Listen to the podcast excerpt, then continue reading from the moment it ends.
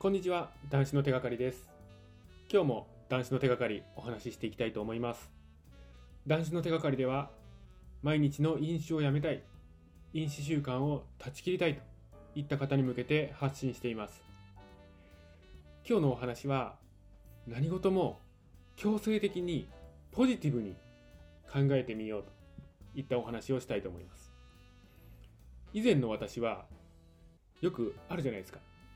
もう楽しいことをいっぱい考えて人生楽しく生きましょうよ。そんな暗いことばっかり考えていても良くならないよ。人生楽しくいこう。よくこういうお話ありますよね。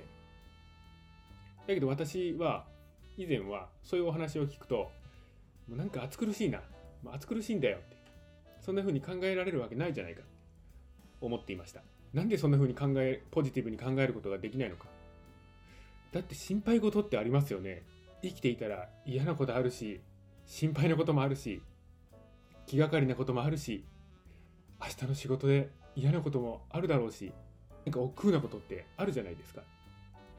そんな思いがあるのにポジティブになんかなれるわけないじゃないのって。嫌なんだよって いう思いありますよね。私はそういうふうに思うタイプなんです。それは言ったところで断酒したもう今1年以上経ってるんですけど断酒した1年以上でもそういうふうに考えますよ。それは当然です。それが私っていう人間ですので。断酒したからといってこの人間的全てが変わるっていうことはないですね。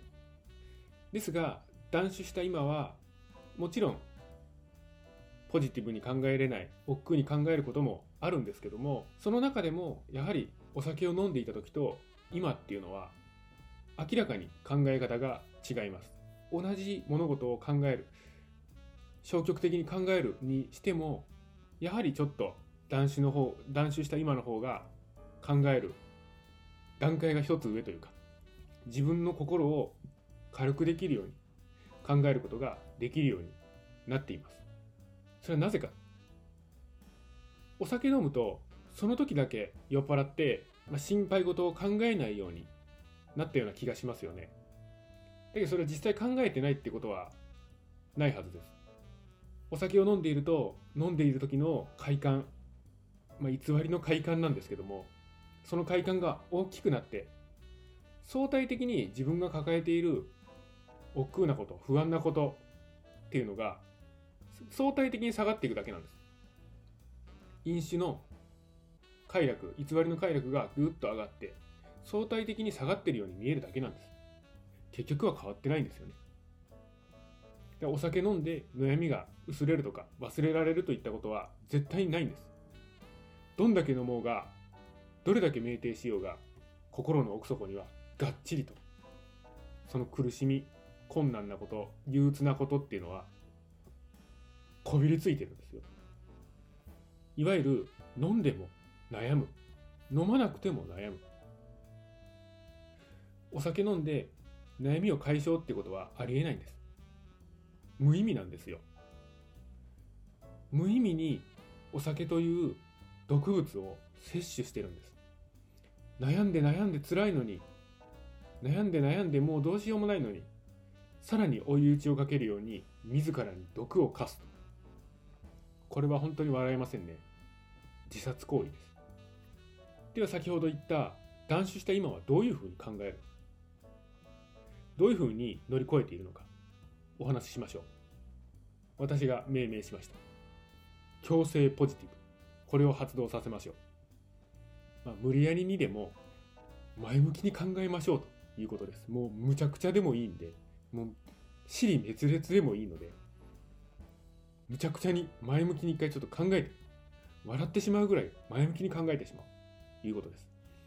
本当に困難な時にもうどうしようどうしよう。もう本当に何ともならないなっていう時に自分がちょっとプッと笑ってしまうようなことを考える。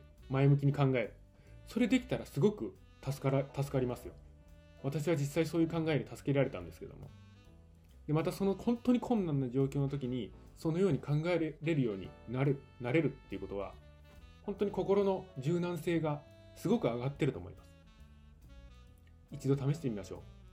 今から例をちょっと言いたいと思います。例えば財布を落としちゃった。財布を落としちゃった。財布を落としたから交番に行った。交番に行ったら交番に届けてあった。交番に届けていったらそこに綺麗な女の人がいた。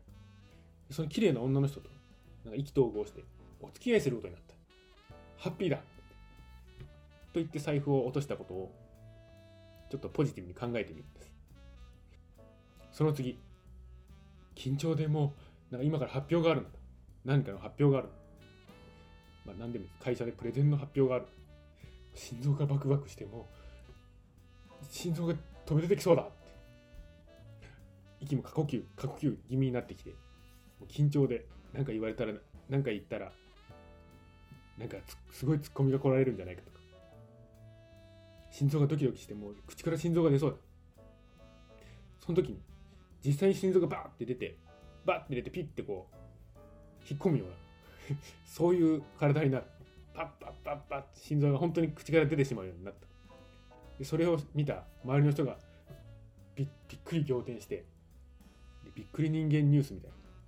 テレビに出るすごい有名人になってしまうって考えるとか何か仕事をしてる時にお客さんに怒られる。お客さんに怒られちゃったと。その時お客さんは何も自分のことを本当に嫌いで言ってるんじゃない。自分のことを自分のことをまたはこの商品のことを好きで言ってくれてる。そういうふうに考える。上司に怒られる。あ今日も絶対今日上司に怒られるわ。実際怒られた。そしたらその上司その怒った上司はその日の夜もう苦痛が耐えられないぐらいの小村帰りを起こしてううわーってなって1時間ぐらい苦しむと。そういうことを考えてみたり飲んでしまう。飲もうと飲まないように思っても飲んでしまうんだ。その心の葛藤がある。すごいこれ苦しい。ですけどもその葛藤をするっていうことは男子の必要性を感じているってことですよね。それは気づけているってことなんです。男子は失敗も含めて男子なんです。絶対に挑戦を続ければ断酒できますので飲んでしまう。その葛藤をしているといったことをポジティブに考えてみましょう。なのでちょっとくだらないこともありましたけどもそういうくだらないことでもいいんです。何か困難にぶち当たった時に自分の中で困難な出来事をポジティブな出来事に変換していってみましょう。本当にくだらなくてもいいんですよ。困難な状況の時に笑える自分これはものすごく強いです。本当にこのような自分になれたらそれは本当に自分の武器となっているはずです。私も今その特訓中です。実際困難な時が来たらドーンと困難な時が来たら実際にじゃあポジティブに君は考えられるのかって言ったら考えられません。もう本当に打ちのめされてはあもうダメだ。もう今日はもう何も無理だっていう時は当然あります。ですけれどもお酒を飲んでいた時と決定的に違うのはやはり何か困難な時を受け止めたとしてもその気持ちから逃げずに何とか良くしようと考えることができることです。ポジティブに考えようと努めることができるんです。お酒を飲んでいた時と断酒した今は決定的に違います。自分の心も本当に楽ですしポジティブに物事を見ようとすることもできます。そのまま飲酒を続けていたら物事を必要以上に暗く暗く考えてしまってどんどんどんどん自分から闇に落ちていってしまいます。男子を継続していきましょう。これからも男子の手がかりお伝えしていきたいと思います。今日もご清聴くださいまして本当にありがとうございました。